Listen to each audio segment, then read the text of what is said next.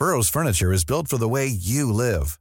From ensuring easy assembly and disassembly to honoring highly requested new colors for their award-winning seating, they always have their customers in mind. Their modular seating is made out of durable materials to last and grow with you.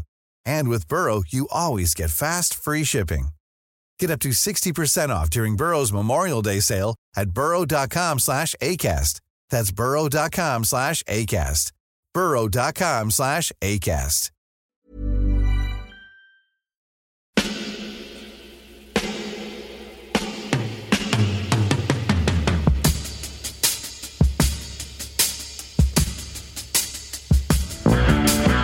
Copain Jack Burton, il regarde l'orage bien droit dans les yeux et il lui dit T'es si tocard que tu passerais pour un chef-d'œuvre de l'art moderne. Madame, je n'écrirai rien sur ce film, c'est une merde. Merde. Ce sont les gars qui se prétendent normaux qui vous déçoivent. Les dingues, ça ne fait jamais peur.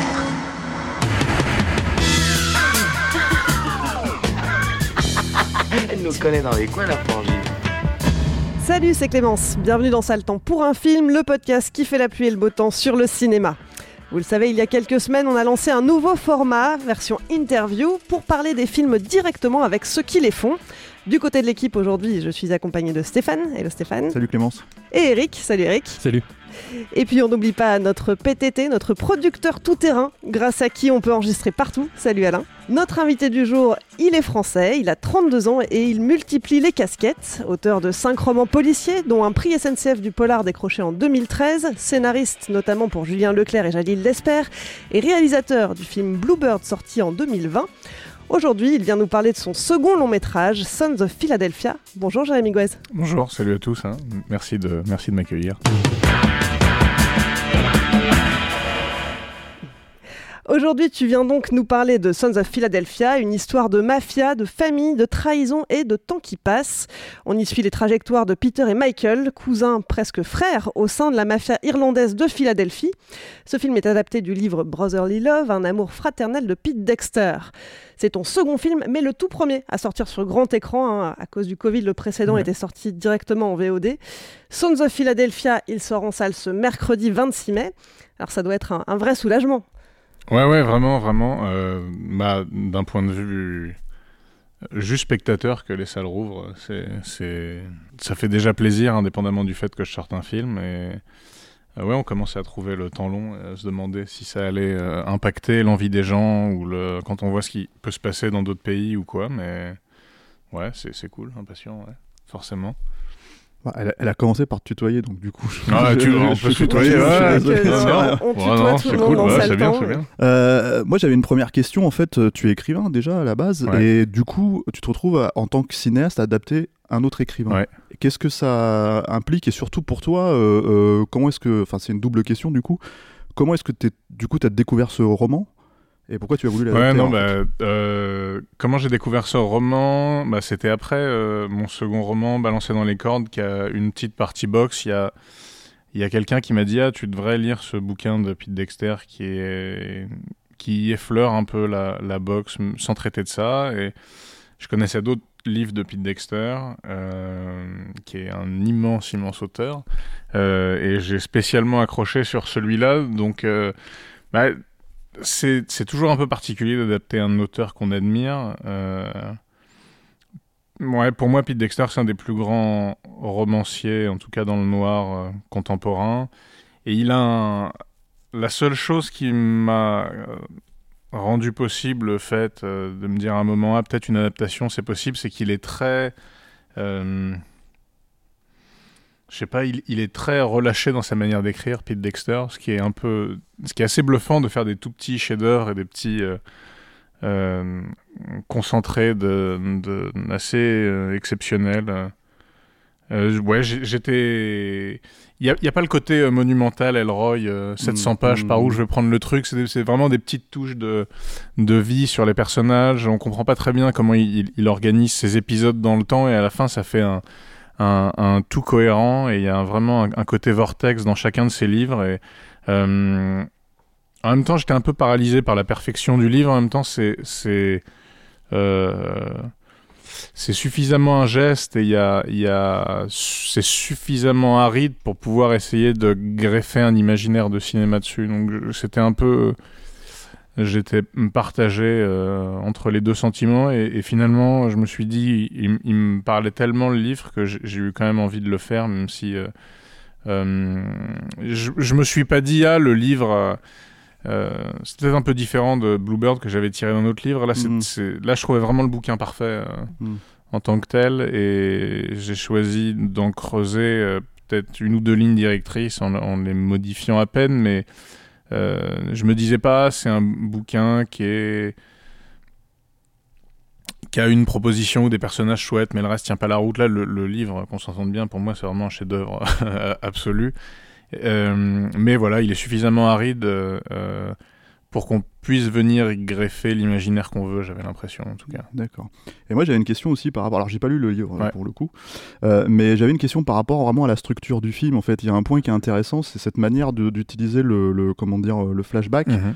pour euh, progressivement euh, dévoiler le, le- la psychologie, on va dire, du personnage principal et les raisons de passer à l'action, on va dire. Je veux pas forcément spoiler Ouais, ouais, ouais. euh, le film, mais, mais ce que je veux dire par rapport à ça, c'est que vraiment, il y a, il y a- il y a une idée, on va dire, euh, alors plus développée, mais un peu à la Léon euh, quand il utilise le flashback dans, dans Il était une fois dans l'Ouest, mais, mais qui est là, qui est beaucoup plus développé parce que c'est vraiment très symbolique et visuel Ouais, chez Léon, sûr, ouais. alors que là, c'est vraiment des scènes entières. Ouais. Et du coup, euh, je me demandais en fait si c'était quelque chose qui était dans le roman ou c'est quelque chose que tu as apporté en fait euh, dans la structure et que tu t'es dit je vais vraiment me concentrer sur, euh, sur ça pour faire euh, fonctionner le, le film émotionnellement? Non, le roman, il est, le roman, il est linéaire. Après, il y a des, il y a des gros sauts temporels, mais euh, ces deux choses, c'était le, le prendre de manière linéaire. Enfin, rapidement, je pense qu'on aurait tourné en rond et Mm. où il aurait fallu vraiment développer beaucoup plus l'enfance et l'adolescence et en faire un truc monumental. Et ça collait plus du tout avec l'esprit du livre et ce qui m'avait plu. Mais j'avais l'impression qu'en prenant, euh, je sais pas, euh, euh, Mathias et son gabarit un peu de mal alpha et en le voyant se faire euh, dominer euh, physiquement, psychologiquement et, et de perdre toutes les confrontations euh, du début de film et, et pas avoir le droit de citer face à son cousin. J'avais l'impression qu'on aurait envie de savoir comment euh, on peut arriver à une, à une psychologie si torturée et contradictoire et Mhm. que à partir de là on pouvait dévoiler un micro épisode du passé parce que c'est beaucoup plus diffus sur le euh, sur le roman même l'enfance avant l'adolescence et j'avais l'impression qu'on pouvait expliquer euh, le, le morcellement de sa psychologie et, l'extermination de sa famille euh, pour aller se greffer sur celle de son cousin à partir de, petites touches euh, traumatiques euh, de, quand il était enfant. Il y avait aussi un point d'entrée, voilà, évidemment il y a le roman en soi, mais il y a un point d'entrée, euh, euh, toi tu es européen, tu Ouais. d'ici, et du coup en fait il y a cette idée de faire, d'aller faire un film américain. Alors en l'occurrence c'est un film euh, Ouais, ouais, ici, hein, mais ce que je veux dire en fait c'est que c'est un film américain dans le sens où ça se passe là-bas, avec dans cet univers-là. Et par exemple en fait euh, sans, euh, sans forcément comparer par exemple avec un Little Odessa ou quelque chose comme ça qui est un film de quartier, j'ai envie de dire un peu comme celui-là. Le truc, c'est que sur un, Little Odessa, en fait, James Grace, c'est son histoire, lui, ça vient de là. C'est-à-dire Mm. qu'en fait, donc du coup, il y a quelque chose de totalement. Mais toi, c'est quoi ta porte d'entrée euh, dans cet univers que tu connaissais pas forcément à part euh, à la lecture du roman Non, j'avais pas de, de- c'est sûr que j'avais pas de porte d'entrée autobiographique du tout. Après moi, mon ambition, en fait, je savais pas, j'arrivais pas à l'adapter ici. J'avais envie de le faire là-bas, sachant que là-bas, avant d'aller à Philadelphie, j'étais bloqué par le côté euh, film de mafia et tout ça. Le, le livre est pas du tout ça, et je voulais pas Mhm. que le film devienne ça. Et je voulais que ce soit voilà l'histoire de deux types qui sont gangsters, parce que leurs parents l'étaient, et qui vont régler à travers ça une histoire de famille. Euh, et en allant à Philadelphie, en voyant comment c'était euh, dur et un peu éclaté la délinquance par quartier, je me suis dit, ah, je comprends pourquoi le, le livre se passe ça, sachant qu'en plus il se passe euh, quelques décennies en arrière euh, et qu'aujourd'hui c'est encore pire, il y a, a- a quasi plus rien de ce qu'on imagine des factions mafieuses et tout ça. Mhm. Et, et visuellement, il y avait quelque chose un peu aussi d'anti-spectaculaire, euh, un côté euh, euh, quartier briques rouges qui ressemblait un peu à. Je sais pas, il y a certains quartiers, ça aurait pu être Manchester ou Liverpool si j'avais vu en photo, ça m'aurait pas, ou même dans le, nord de la France quasi. Et là, je me suis dit, ah, il y a quelque chose qui me parle des personnages et euh, plus des références de, ouais, de cinéma européen presque. Je pensais, je sais pas, j'ai je sais pas, j'ai pensé à des, à des personnages de, de films de Sautet ou de, de, de Jacques Demy, euh, en tout cas les, les premiers euh, qui flirtent un peu avec le, le film noir ou comptent des, des, des, lignes directrices qui pourraient appartenir au film de genre. Et, et j'ai construit l'imaginaire du film comme ça, pas du tout dans la, dans la mythologie euh, américaine. C'est pour ça que ça me fait sourire quand les gens, en, en bien ou en mal, disent ah, euh, c'est un hommage au, euh, au, film de gangster euh, fait par euh, les réalisateurs italo-américains du Nouvel Hollywood, ou alors c'est complètement raté parce que ça a déjà été mieux fait. C'est marrant que, en bien ou en mal, c'est c'est pas du tout ce que j'ai voulu faire. Ouais, c'est un comparatif en fait quasi obligatoire. Ouais, quasi obligatoire, gens, mais ouais, qui est... un flingue en fait. Ouais, ouais. mais qui est en, en, plus le truc, c'est que je sais pas, le film de mafia, c'est c'est pas un genre en soi. Euh, le film de gangster, si on prend le film de gangster et qu'on rentre le film de mafia dedans, qu'est-ce qu'on met euh, Est-ce qu'on met les films de braquage dedans Est-ce qu'on met euh, Est-ce que les, je sais pas, est-ce que le Scarface de Hawks ou euh, je sais pas, il y, y, a un truc où celui de De Palma, est-ce qu'on les met avec à côté du Parrain et des, et des films de Scorsese euh, Comment on classe Mean Street par rapport à, aux films plus opératiques, aux affranchis et à Casino euh... Ouais, c'est une manière de les, de les classer en fait, mais c'est vrai qu'ils sont pas forcément, à part, une... à part, les acteurs communs, à ouais, part ça, en fait. Ça, ouais, et en fait, c'est pas un... à chaque fois, mais j'ai pas l'impression que ce soit un genre en soi, en tout cas moi. Dans ma tête, c'est souvent des films qu'on alors à la rigueur, les films sur euh, la mafia italo-américaine, je pense que c'est un truc assez euh, mm.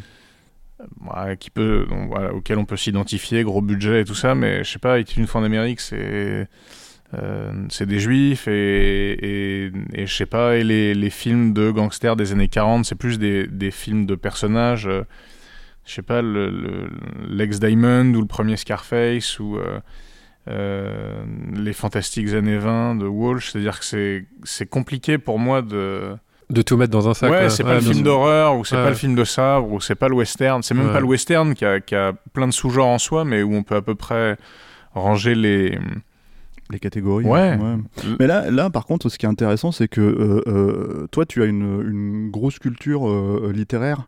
Euh, comment dire, du, qui vient du roman de gare, euh, ouais, ouais. envie de dire. Enfin, voilà. et, et, ce qui est assez intéressant, c'est que pour le coup, euh, ton appétence pour ça, euh, généralement c'est très sec et là les films sont assez secs aussi ouais. hein, mais ce que je veux dire par contre c'est qu'en général ils sont beaucoup moins intimistes c'est beaucoup plus euh, spectaculaire et direct en fait ce mmh. genre de roman et toi pour le coup tu cherches vraiment le côté intimiste de, de, de tes personnages et, euh, et, là je pense vraiment à, à, la fois à Bluebird pour qui est peut-être un petit peu plus musclé on va ouais, dire ouais. dans l'absolu mmh. mais mais mais mais qui aussi en fait fonctionne sur une forme d'intimisme de, vrai, de vraiment de temps qui passe euh, et que tu laisses faire en fait, euh, si tu veux que tu laisses s'installer en fait. Non mais c'est vrai, c'est vrai ce que tu dis. Euh, même j'ai, même dans le genre, je pense que j'ai une tendresse particulière pour les les livres de personnages qui n'ont pas forcément des des intrigues spectaculaires, mais où on est vraiment euh, ouais collé euh, collé aux, aux gens quoi. Mmh. Et c'est dur de, proposer ça au cinéma, mais je sais pas, moi c'est ce qui m'émeut en tant que spectateur, donc je, j'ai pas euh, l'ambition de faire un truc euh, monumental, ça me fait plutôt rire les, Italiens et les Irlandais, ça veut plus rien dire aujourd'hui, qu'il y ait des gens qui le prennent premier degré en me disant on l'a déjà vu mille fois, mais justement c'est ça qui est, même, dans le bouquin... Euh, qui date des années 90, il y a déjà, c'est déjà du millième degré. Dans quel sens Bah, quand on parle de ces clans, c'est-à-dire qu'on on, on s'y réfère alors que c'est des, c'est des familles qui sont là depuis plus d'un siècle, Hmm. mmh. et puis ça veut plus rien dire aujourd'hui. Euh, euh, la mafia et le crime organisé, c'est vraiment un truc, euh, c'est presque une imagerie de cinéma en fait. C'est ça, c'est des codes culturels quoi maintenant, ouais. plus que. Ouais, et, et, exactement, qu'une réalité euh, économique. non, voilà, c'est pour ça que c'était c'était drôle de. Enfin le film, c'est une manière d'utiliser ces codes de film pour dire c'est pas du tout ça ce que vous allez voir. Et, mm. Et les rouges contre les bleus, c'est une manière sommaire de, de, résumer ce genre de film, mais à chaque fois, c'est. Et toutefois, est-ce que tu penses pas que les regarder. gens voient aussi ça parce qu'il y a cette idée que euh, euh, même s'ils sont cousins de manière un peu euh, par alliance, il y a quand même cette idée que c'est des frères, il y a quand même mm -hmm. cette idée que la famille, en fait, elle est quand même au centre de, du sujet totalement. Et, ouais, et, vrai. et que du ouais, coup, c'est aussi quelque part quelque chose qui est ressorti du cinéma de Scorsese en fait que lui utilise beaucoup et c'est peut-être pour ça aussi que par des voies détournées d'un seul coup les gens te, te, te, te, catégorisent par rapport à et te comparent alors que justement, il faudrait pas forcément euh, Ouais. partir sur cette, dans cette direction-là avec ce film-là, quoi. En fait, à euh, ce, ce, ce, ce type de cinéma. Ouais, si, si, sans doute, mais, mais encore une fois, euh, moi, euh, mon Scorsese préféré, c'est Mean Street. Donc, Oui, oui. je comprends à la rigueur ces personnages-là et, et le côté les types un peu bracassés d'un quartier, le côté chronique, c'est quelque chose qui me touche plus.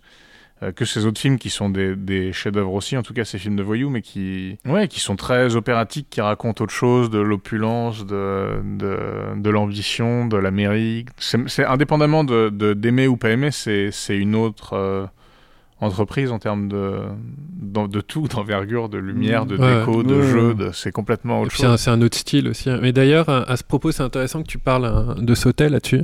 C'est quelque chose pendant que je regardais le film, j'avais du mal à, à situer son budget parce qu'il y, a dans la mise en scène. Euh, de manière radicale Mm. un, un Ouais. centrement sur les acteurs tout le temps. Et il y a cette scène en fait, bon là elle spoil rien donc je peux en parler, euh, où euh, autour d'un cheval, Ouais. Ah oui, oui. on Ouais. voit même pas le cheval en fait, Ouais. tellement on est sur Ouais, les acteurs vrai. tout le temps. Et en fait, je trouve que ça représente bien Mm. en fait le film qui reste concentré non pas sur des effets spectaculaires, mais sur des portraits de personnages. Et donc, je voulais savoir euh, là-dessus si euh, donc du coup j'avais du mal à identifier parce que le- la, la sobriété du style euh, était assez uniforme. Quel était le budget du film? Ouais. et euh, où vous l'avez tourné aussi? Est-ce que vous l'avez Ouais. tourné aux États-Unis? Ouais. J'ai vu qu'il y avait pas mal d'argent belge aussi? Ouais. Euh, Est-ce que vous avez tourné une partie en On a fait Belgique? un peu de studio en Belgique, ouais. Ah, d'accord. Et, le budget du film c'était c'était C'est quoi un hein peu en dessous de 5 millions. D'accord, ok. Ok, ok. Et en fait, dans cette, euh, dans cette optique-là, donc c'est c'est très intéressant que, que tu parles de Sautet, moi, ça, me- ça Mhm. me permet de mieux comprendre effectivement ce que tu voulais faire. Euh, comment tu as réussi à euh, placer les actes vis-à-vis du, Mhm. vis-à-vis du, du roman initial? Quel- Comment tu as déterminé le rythme du film en fait? Bah, en fait, le rythme, il est un peu. c'est l'inverse d'un rythme ludique. C'est une répétition de situations de, de confrontation en, en- en bougeant un peu les angles et les focales et tout ça pour que ça devienne de plus en plus insupportable. Mhm. Et qu'on voit le niveau de résilience euh, qu'a le personnage principal qui est beaucoup plus grand que celui du spectateur en fait. Mhm.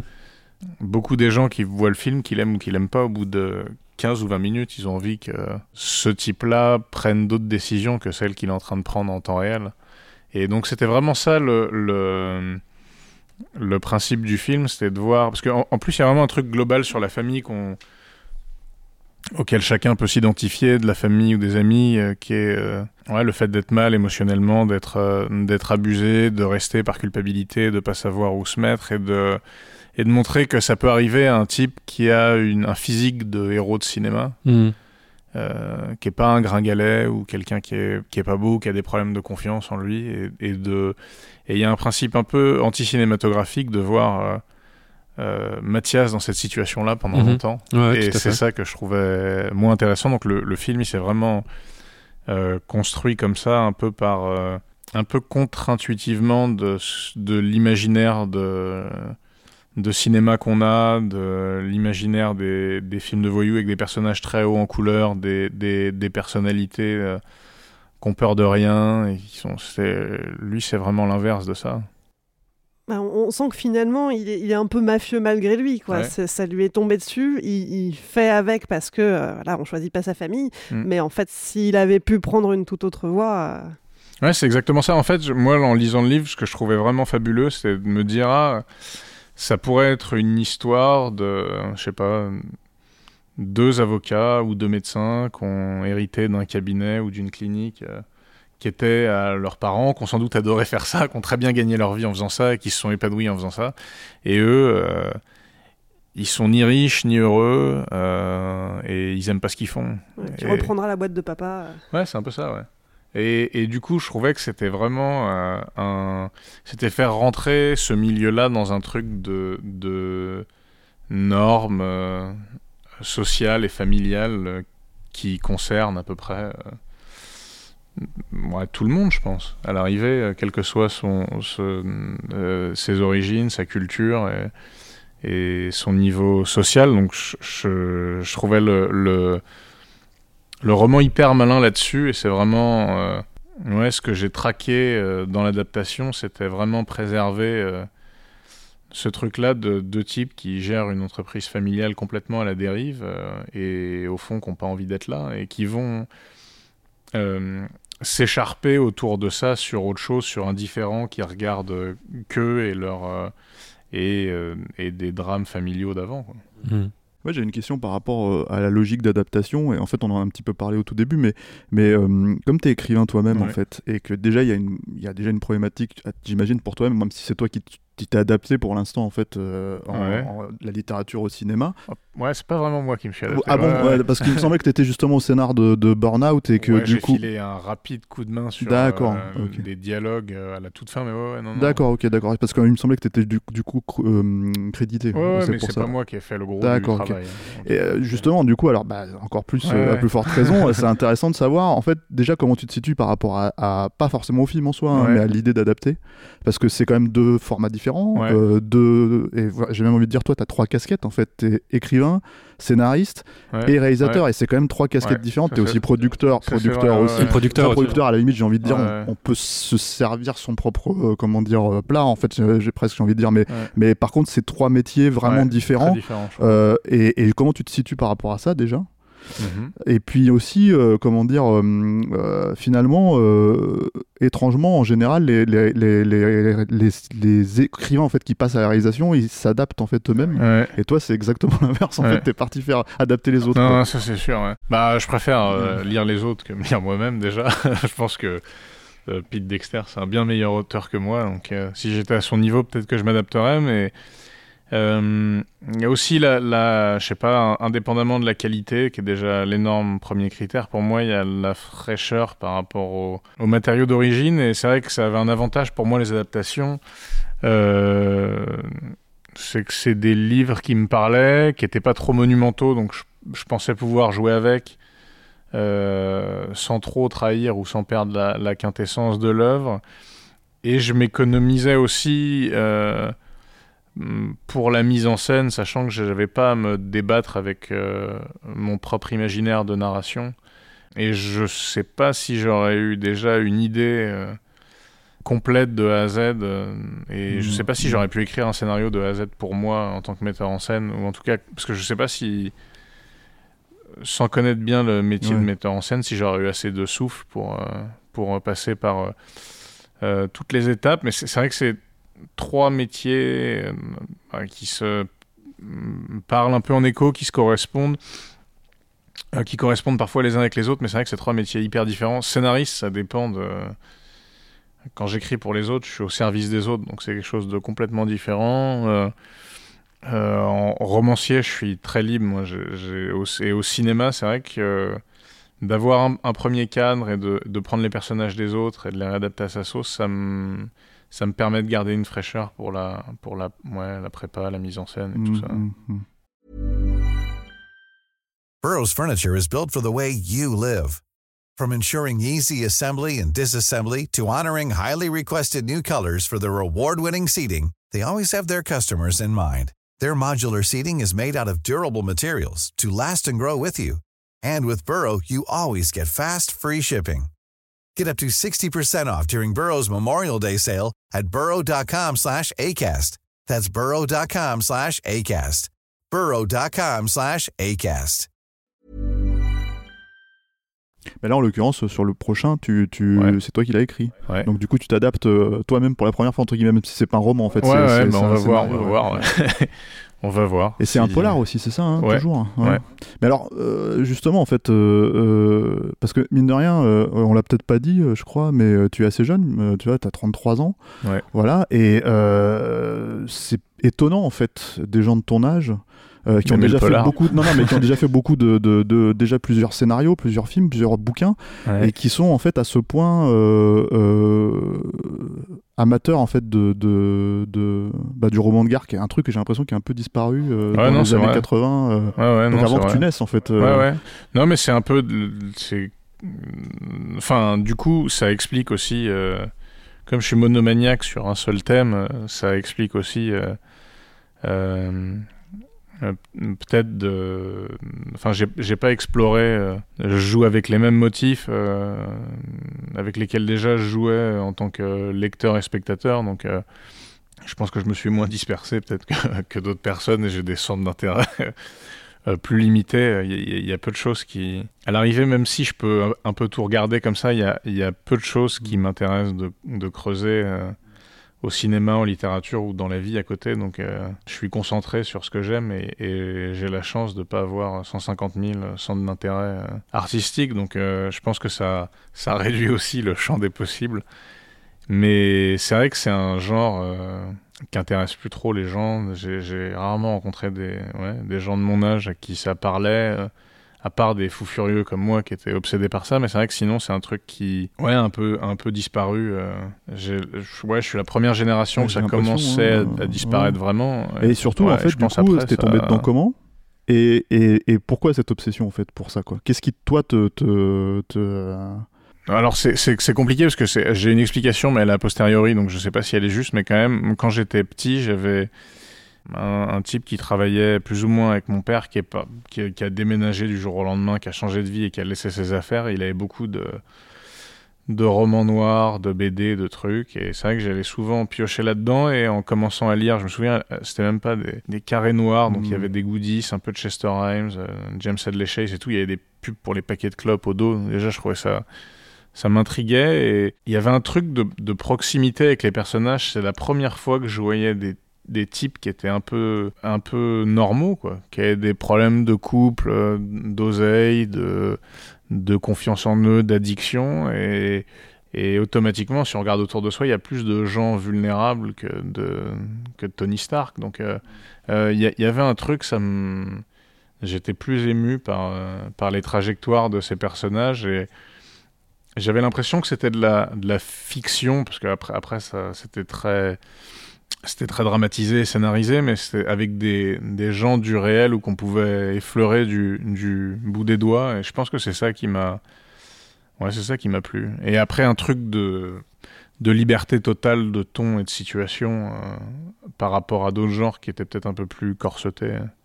Mais là, c'est un, un genre. euh, Alors, est-ce que tu dirais que c'est toi, t'étais tombé un peu dans les romans de gare euh, à l'américaine ou à la française? Parce que pour moi, il y a l'idée en fait que le film noir, Mm. c'est l'autre euh, avec le western, c'est l'autre grand genre américain Ouais, en fait. Et faux. du coup, c'est vraiment les deux trucs qui ont mythologisé l'Amérique Ouais, euh. Mm. telle qu'on la connaît aujourd'hui.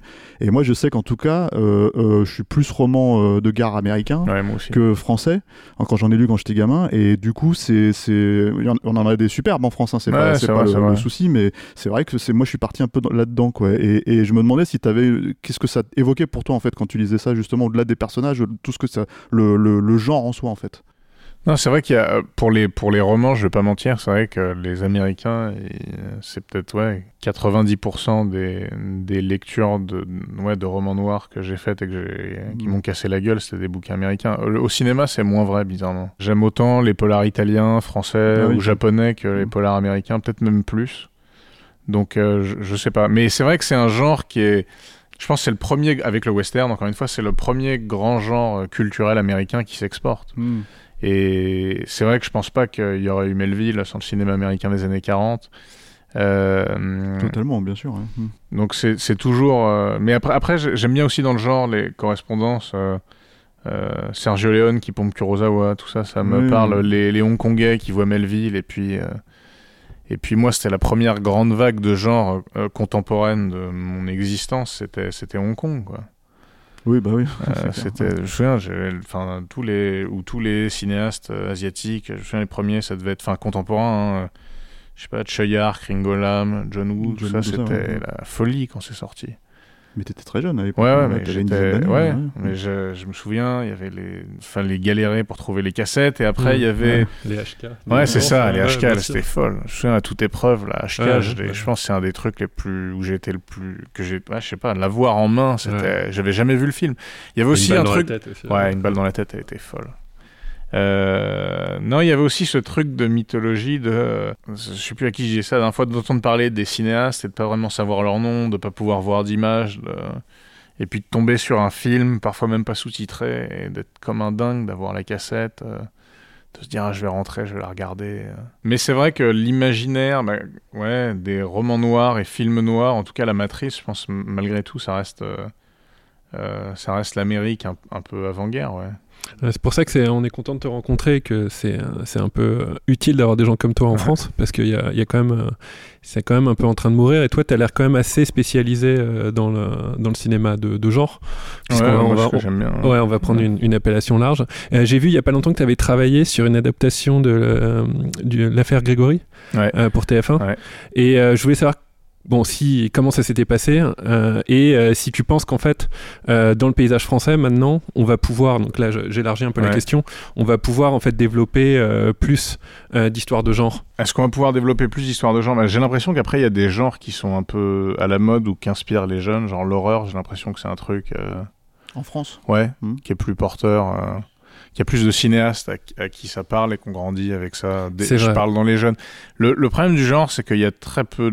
En tout cas, pour le... Pour le Ouais, il y a quand même des trucs. Le, le, le truc, c'est que je sais pas s'il y a des, des gens très spécialisés, mais le public aime toujours ça, le genre, de toute façon. Il suffit de voir ce qui est consommé, euh, même en plateforme ou à la télé. euh, c'est vrai on a toujours le problème du genre français en ça. fait c'est que même nous en fait on va pas sauter sur des films de genre français Ouais, même c'est si vrai, il y a ce ouais. truc. Et après, je sais pas, j'ai l'impression quand même, en même temps, tous les cinéastes, tous les auteurs, euh, dans leur panthéon des trucs qu'ils adorent, il y a, il y a quand même beaucoup de films de genre par rapport à, à des œuvres plus généralistes. Et euh, pour euh, TF1, c'est un peu différent parce qu'on était toute une équipe d'écriture et c'est pas. euh, J'étais pas tout seul, mais c'est vrai que c'est des, des thématiques que je trouve intéressantes à chaque fois. Je sais pas, parce que depuis que j'ai commencé, tout le monde dit que ça se casse la gueule, le genre, en même temps ça marche bien, et en même temps euh, il y a toujours ce truc de nous on n'y arrive pas. En, en- en vérité, je sais pas vraiment si les chiffres sont bons ou pas, si on est plus nul ou meilleur que les autres, si on aime ça plus que les autres ou pas. J'ai pas l'impression que ce soit un truc qui va disparaître. euh, il y a plein de réalisateurs européens qui ont fait des. bah, J'élargis un peu hein, par rapport à la France, mais qui ont fait des trucs euh, super, qui ont voyagé. Je sais pas, les Espagnols qui font des trucs super, les Scandinaves aussi. ouais euh, bien sûr depuis 10-15 ans. Je, je sais pas en France, j'ai- pas de. C'est compliqué pour moi de faire un état des lieux. euh, Mais ce que je veux dire, en fait, c'est quand tu regardes des films comme par exemple Burnout ou La, Ouais. La nuit qui a dévoré le monde, Ouais. euh, c'est quand même des très très petits budgets vis-à-vis des histoires euh, Ouais, sûr. racontent. quoi. Ouais, ouais, c'est sûr. Après, est-ce que les films sont bien ou pas? C'est ça le truc qui compte. C'est- Ah bah moi, moi j'aime Ouais. bien dans, dans les deux. Moi, il y a- il y, a beaucoup de qualité dans les Ouais, deux en fait. bah, ce qui hein. compte, c'est que ça existe. Je pense après Ouais, qu'on le fasse. euh, Je pense que c'est pas, c'est pas une. Ça sert à rien de jouer. En même temps, c'est des films qui peuvent. euh, moi, je le vois moi, c'est des films qui peuvent que exister dans une certaine économie. Euh, mais ça pousse aussi les gens à être. À être inventifs et libres. Je sais pas s'il y aurait la même liberté le ton. Je sais pas si, je sais pas, bon, pour parler du film de zombies, euh, je sais pas si avec un très gros budget, euh, on n'est pas obligé, on peut faire un film de zombies existentialiste. Et si Ouais, on n'est ouais. pas obligé Mhm. de se, je sais pas, j'ai regardé le Zack Snyder sur Netflix. euh, je sais pas si euh, à un moment euh, l'argent dépensé à, à l- à l'écran, il a un coût euh, artistique en fait. Ouais, presque Enfin, moral aussi. Ouais, à part pour, je sais pas, à part pour Nolan ou peut-être deux trois mecs euh, qui, Mm. qui se plantent jamais, donc du coup qui ont une, une, une carte blanche quasi totale, mais c'est pas possible de faire des, des films à très grand budget qui ont une obligation de résultat et de pas être un peu consensuel ou et d'être aussi radical euh, dans ce qu'on fait. Mais ceci dit, toi, en fait, dans ton fonctionnement, ce qui est intéressant, c'est que tu pars, tu fais tes trucs tout seul aussi dans ton coin, on va Ouais. dire, on va, un Blueboard ou un Sons Ouais, of. Philadelphia. Mm. Mais par contre, t'as pas du tout de problème à te- à t'adapter, en fait. euh, par exemple, l'affaire Grégory, déjà, je pense que Mm. c'est beaucoup moins ramassé. Comme, Ouais, ouais, comme, ouais. comme Bien- histoire, Enfin, c'est quand même beaucoup plus tortueux que ce que tu fais, quoi, beaucoup sûr. moins linéaire. sûr, quoi. Euh, mais il y a aussi l'idée que, euh, par exemple, euh, tu travailles pour d'autres cinéastes et tu tu arrives à quand même malgré tout, euh, toi qui as l'habitude de te servir toi-même, en fait, tu arrives malgré tout à t'adapter parce que, par exemple, je pense à Boîte Noire avec Yann Ouais, euh, euh, ce genre de choses, en fait, ça peut être. c'est des cinéastes qui ont quand même une certaine. Ah ouais, non, c'est vrai. Un certain fonctionnement qui leur est propre, quoi. Ouais, en fait, je, je change un peu mon mode de fonctionnement et je, je sais pas si j'arriverais. je sais pas si je me saoulerais pas moi-même si j'étais tout le temps à, À faire le truc dans ton coin. à faire le truc dans mon coin. Déjà que je l'ai fait avec les romans et tout ça. Et là, il y, a un- il y a un côté. Je vais faire autre chose pour quelqu'un d'autre. C'est quand même du genre, donc je suis pas complètement paumé et je m'y retrouve. Et en même temps, je m'adapte au fonctionnement de, de quelqu'un. Je, je trouve que c'est. Je sais pas, j'aime bien, j'aime bien le faire. C'est un autre exercice. euh, C'est euh, dans l'apprentissage? Ou c'est quoi c'est... Ouais, c'est les deux. De toute façon, l'apprentissage, c'est toujours. Donc, ouais, Ouais. faut, y aller pour l'apprentissage, ça c'est sûr. Et aussi, euh, je suis peut-être plus euh, surpris et moins stressé par, par le résultat final sur lequel j'ai- pas spécialement de recul quand je suis euh, dedans de A à Z. Là, il y a un truc de ah, je peux euh, aller voir le film euh, et, presque plus me souvenir de ce qu'on a fait. Ou je suis toujours surpris. euh, ouais, j'y vais avec un peu plus de, de fraîcheur et, et je dors mieux la nuit, je pense. Ouais, puis finalement, t'es pas si monomaniaque que ça quand on réfléchit, puisque tu arrives à, à- à- à, comment dire, à t'adapter. euh, ouais, dans, reste, le- dans le genre, Ouais. un petit peu, j'ai l'impression. Après, euh, il y a plein de trucs, franchement, même qui pourraient me plaire, où je, je pense que je sais pas faire, je- j'apporterai rien et que je fais pas. Euh, mais ouais, le, le, le genre, c'est hyper large en termes de, de ton, d'univers et tout ça. euh. Mm. Euh, donc c'est- c'est, j'ai pas l'impression d'être euh, limité. J'ai l'impression qu'autant il y, a des- il y a des cinéastes qui font que de l'horreur, ouais, dans le noir ou dans le polar ou je sais pas comment on appelle ça, il peut y avoir, il peut y avoir plein de choses quoi. C'est Et en termes de, entre guillemets, d'industrie, ouais, pour toi, là, tu, tu, tu, tu es en, t'es en train de monter ton troisième film. Ouais, Euh, c'est quand même trois films en trois ans à peu près, trois quatre ans. ouais, un- ouais, 5 ans. Voilà. ouais. Euh, c'est c'est euh, c'est pas mal mine de rien en fait pour Ouais, ouais, quelqu'un et c'est pas trop problème enfin ça t'arrive à monter tes films sans trop trop de soucis bah c'est c'est non j'ai j'ai quand même beaucoup de respect pour le, le travail que font mes, mes producteurs Julien et Aimé et, et, et tous les autres partenaires qu'on a eu à chaque fois avec les films Christine Vachon et Killer Films hmm. Et David Hinojosa qui sont deux super producteurs américains qui sont venus nous aider euh, euh, à monter ça. Non, après je pense que je, je galère ni plus ni moins que c'est peut-être un genre un peu un peu moins commercial, mais c'est pas les mêmes montants non plus, donc euh, je pense toujours compliqué à faire un film. Mm. Euh, je rencontre jamais personne qui me dit ah c'est- ça s'est bien passé en deux C'était coups trop simple. c'était hyper bien. Ouais. Il y a toujours ce truc de faut faut garder en tête que je sais pas Coppola après le parrain il pouvait pas monter Apocalypse Now. Hmm. Et je pense qu'il y a- il y, a personne de l'histoire du cinéma qui est aussi haut que lui après un truc qui est euh, un succès critique et public énorme. C'est quasi impossible de faire le grand écart à ce point-là. hein. Et que derrière, il, il a dit ah, je veux faire un truc euh, qui est cher, certes, mais, mais. Et que dans une époque qui était censée être beaucoup plus libre qu'aujourd'hui, parce qu'à chaque fois on parle de. On, on se dit toujours qu'hier on était plus libre et tout ça, c'est juste peut-être que les films étaient plus libres, mais je sais pas si les faire c'était plus facile ou si les gens ils étaient plus ouverts d'esprit et les dirigeants de studio euh, contents de partir sur euh, n'importe quelle idée. Donc euh, non, je pense que c'est toujours une galère. le prochain tu, il est tourné en anglais aussi du coup parce Non, que les non. trois sont les deux premiers étaient en anglais Ouais. quoi enfin Euh, le premier il y avait du français ouais, évidemment mais il y a quand même le personnage principal par anglais Ouais, tout à fait. Non, le prochain il est en français et en albanais. d'accord Voilà. Donc, Ça se passe entre la Belgique et l'Albanie, ouais, c'est ça ouais, exactement. Euh, Tu peux nous en dire un petit peu plus sur euh, l'histoire? Ouais, ouais, c'est l'histoire d'un- d'un d'un jeune Albanais qui, euh, qui vit du racket pour le, le compte d'un caïd local qui va tomber euh, amoureux d'une d'une peintre euh, d'origine turque. minimaliste Ouais, ouais, vraiment. vraiment. jusque dans le pitch Ouais, ouais, c'est vrai, bah, c'est c'est pas beaucoup plus que ça. euh, Une sortie pour quand? Aucune idée, je sais pas du tout. Et quel type de budget là-dessus Ah, C'est très très petit, c'est le plus petit que j'ai jamais eu. D'accord. Mais, mais c'est. c'est- Je sais pas, c'est c'est chouette. Après, c'est un, c'est un peu. C'était une approche un peu différente. Enfin, dans ma tête, après, c'est vrai que ça reste euh, effectivement minimaliste avec peu de personnages euh, et le même genre de situation, mais, mais dans ma tête, j'ai vraiment pas l'impression de faire la même chose. Donc, je pense que c'est ce qui compte, hein. que je m'épanouisse euh, Mm. dans ce que je fais, que ouais, chaque film soit un nouveau défi euh, artistique, visuel et tout ça. Là, c'est aussi ton premier scénario original. Ouais, ça c'est vrai. Aussi, Donc, ouais. euh, une pression supplémentaire. Ouais, j'y pense pas trop. Mais ouais, ouais, sans doute. Ouais, ouais, ouais.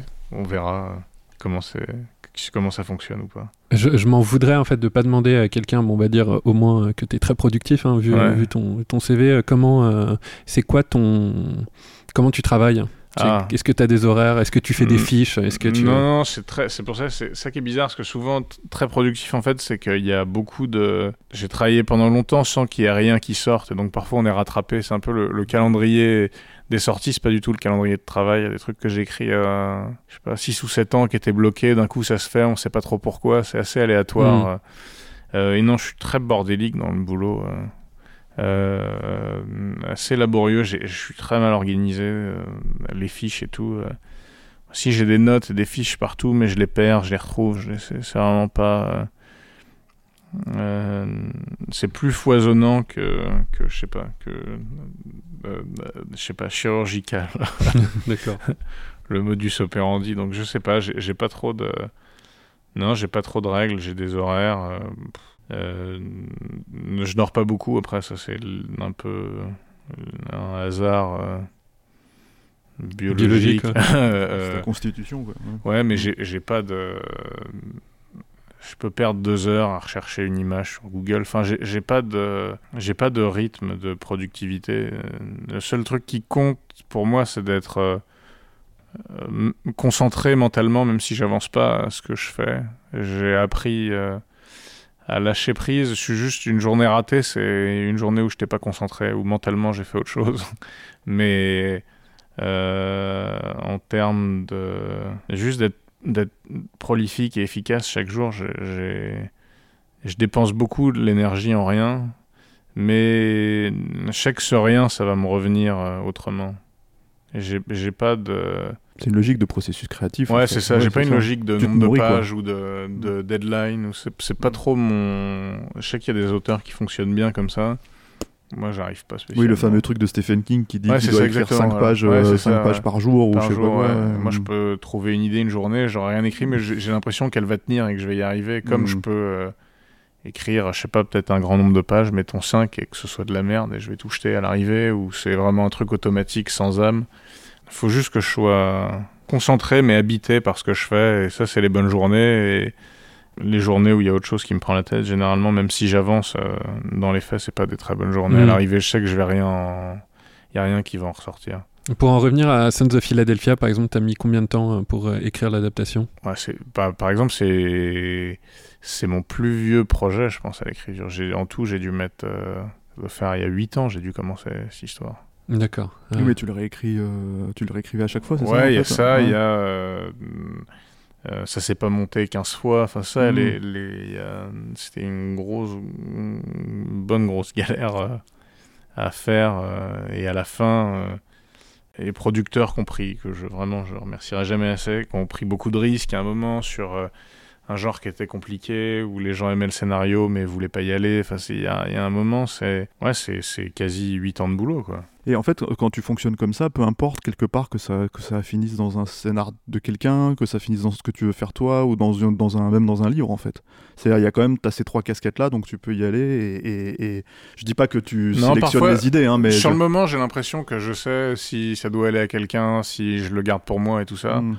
Et à l'arrivée, ouais, ça, ça finit jamais comme. Comme ce que t'avais prévu. Ouais, c'est ça. J'ai Ouais. toujours une idée précise au départ, mais ça, ça fonctionne jamais. Donc, euh, euh, c'est plan B ou plan C, puis après on change. Il y a des trucs qu'on veut plus les faire, et puis finalement, euh, ça revient. Et c'est, je suis pas trop psychorigide par rapport à ça, ouais. Et est-ce qu'il y a eu euh, sur Sons of Philadelphia, il y a eu des- est-ce qu'il y a eu des réécritures en fonction du budget euh, où tu t'es senti un petit peu Ouais, forcément. Après, c'était, c'était déjà un truc tellement ramassé. et Puis Mhm. c'était le côté euh, euh, quasi, ouais, une pièce de théâtre qui, m- qui Voilà. m'intéressait. Donc j'ai, j'ai pas trop souffert de ça. Mhm. Ouais, c'est intéressant parce qu'en fait, y a, moi je trouve il y a, il y a des scènes d'action, donc là je vais pas les spoiler, donc j'en Ouais. parlerai pas, euh, qui sont très bien mises en scène, mais il y en a- il y, en a très peu en fait. Ouais, tout, ouais. est, tout est vraiment, Ouais, c'est c'est- t'as raison, c'est c'est tout à fait théâtral. Et il y a eu combien de jours euh, de tournage Euh, Il y en a eu 24. Ah ouais, donc c'est très peu en fait. Ouais. Ok. Donc ça Euh, va avec le budget, quoi. Ouais, après c'est des normes. Enfin, Donc, y a à qui- Philadelphie et en Belgique Ouais. D'accord. Il y a que en, il y a que en, je sais pas, ouais, je sais plus, mais c'est, c'est. Après, ça veut rien dire parce qu'il y a des, il y a des pays où on tourne moins, mais les heures sont rallongées. Donc, Mhm. euh, mais oui, c'est un délai, ouais, sportif, on va dire. Sportif, ouais. court. Ouais. Ouais. Ok. Comment est-ce que, euh, bah, bah, peut-être pour terminer un peu sur, euh, sur tout ça, en fait, euh, euh, comment est-ce que tu vois une sortie justement comme Sons of Philadelphia, euh, qui est quand même, bon là il sort sur 150 copies, Mm. Il y a quand même... alors Joel Kinnaman, c'est un, un acteur qui, qui a eu en fait un- une plus grosse percée à une époque que maintenant, mais par contre Mathias Schoenaerts, c'est quand même, voilà, il, Ouais. il- il s'impose mine de rien.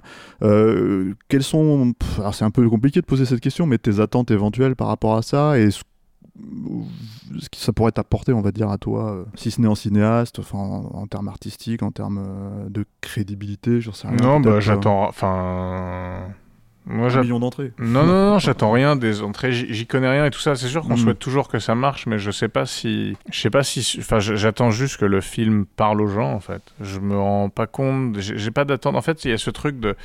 Je sais pas si. Chacun autour de cette table, on a peut-être, euh, je sais pas, euh, sur les 20 films préférés qu'on a ou qu'on pourrait avoir, on a peut-être quelques-uns en commun, pas d'autres, mais je suis quasiment sûr qu'il y en a très peu qui ont euh, cartonné en salle et qui ont été un carton critique Mhm. euh, le jour où ils sont sortis. C'est possible, mais c'est aléatoire en vrai. On sait pas euh, quand on découvre les films on a tendance à oublier ce qu'ils ont fait. Est-ce que ça a très bien marché? Est-ce Ouais. que ça a été un. Donc c'est. c'est- Fight Club, par exemple, qui était un échec total. euh, Ah, il paraît que c'était. J'ai appris ça il y a pas longtemps que ça avait été. Même que les gens, genre en critique, c'était un enfer. euh.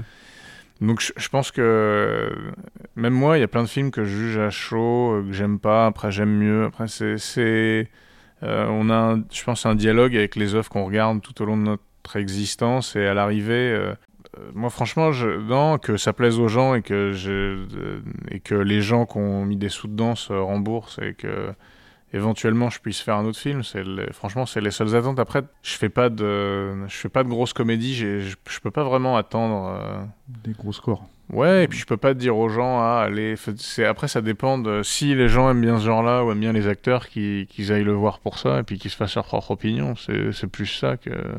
Mais il n'y a pas justement pour toi la tentative de, à un moment donné de se dire bah, je peux faire des films plus gros que ça? Si, si je le, bah, je sais pas si je le mérite, si à un moment ça fait sens euh, économiquement dans ce que j'ai envie de raconter et tout. euh, pourquoi pas, mais j'ai- pas. euh, j'ai pas un projet dans les cartons qui est déjà écrit ou qui est un truc que je rêve de faire et qui coûte une fortune. Donc, Mhm. euh, je pense qu'entre faire un truc à, à, je sais pas, à 100 millions de dollars et ça va me prendre 5 ans de ma vie ou, ou tourner 5 films à l'arrache euh, et j'ai carte blanche, je prends les 5 films à l'arrache, c'est Mhm. sûr et certain. Donc euh, non, j'ai- pas de- d'exigence particulière, je souhaite que ça marche le mieux possible et que euh, ça plaise aux gens qui aiment ce genre de film et puis que ça, que ça puisse éventuellement parler aux quelques-uns qui vont se retrouver par hasard euh, dans la salle euh, parce qu'ils trouvent que Mathias et Joël sont très beaux ou parce, Mhm. qu'ils sont- parce que la séance euh, de l'autre film était pleine. Euh, mais non, sinon, j'ai pas d'attente en particulier. Très bien. Une dernière question. Bah, Euh, je sais pas si Non, non, je pense qu'on a fait le tour. Bah, merci. hein. Ah non, Ouais, merci à vous. merci, merci à ouais. vous. Merci beaucoup. Donc, Son of Philadelphia, vous pouvez le voir au cinéma à partir de ce mercredi 26 mai. Euh, et le film est également euh, visible dans la sélection du festival Reims Polar en ligne du 26 jusqu'au 30 mai. Ça le temps pour un film, c'est fini pour aujourd'hui. Jérémy, merci d'avoir répondu à toutes nos questions. Merci à vous. Stéphane, Eric, Alain, merci de m'avoir accompagné pour cet épisode. Merci Clémence. Merci Clémence. Pour ne pas rater les prochaines émissions, pensez à vous abonner à notre flux RSS. Si vous nous écoutez pour la première fois, vous pouvez retrouver tous les liens dans la description du podcast. Merci à toutes les personnes qui nous écoutent et tout particulièrement aux tipeurs et aux tipeuses. Ce projet existe grâce à vos contributions. Et puis si ça vous a plu et que vous aussi vous voulez nous donner un petit coup de pouce, rendez-vous sur le Tipeee de Capture Mag, tipeee.com, mot-clé Capture Mag. Allez, je vous laisse. On se retrouve dans quelques jours. En attendant, portez-vous bien et à mercredi prochain.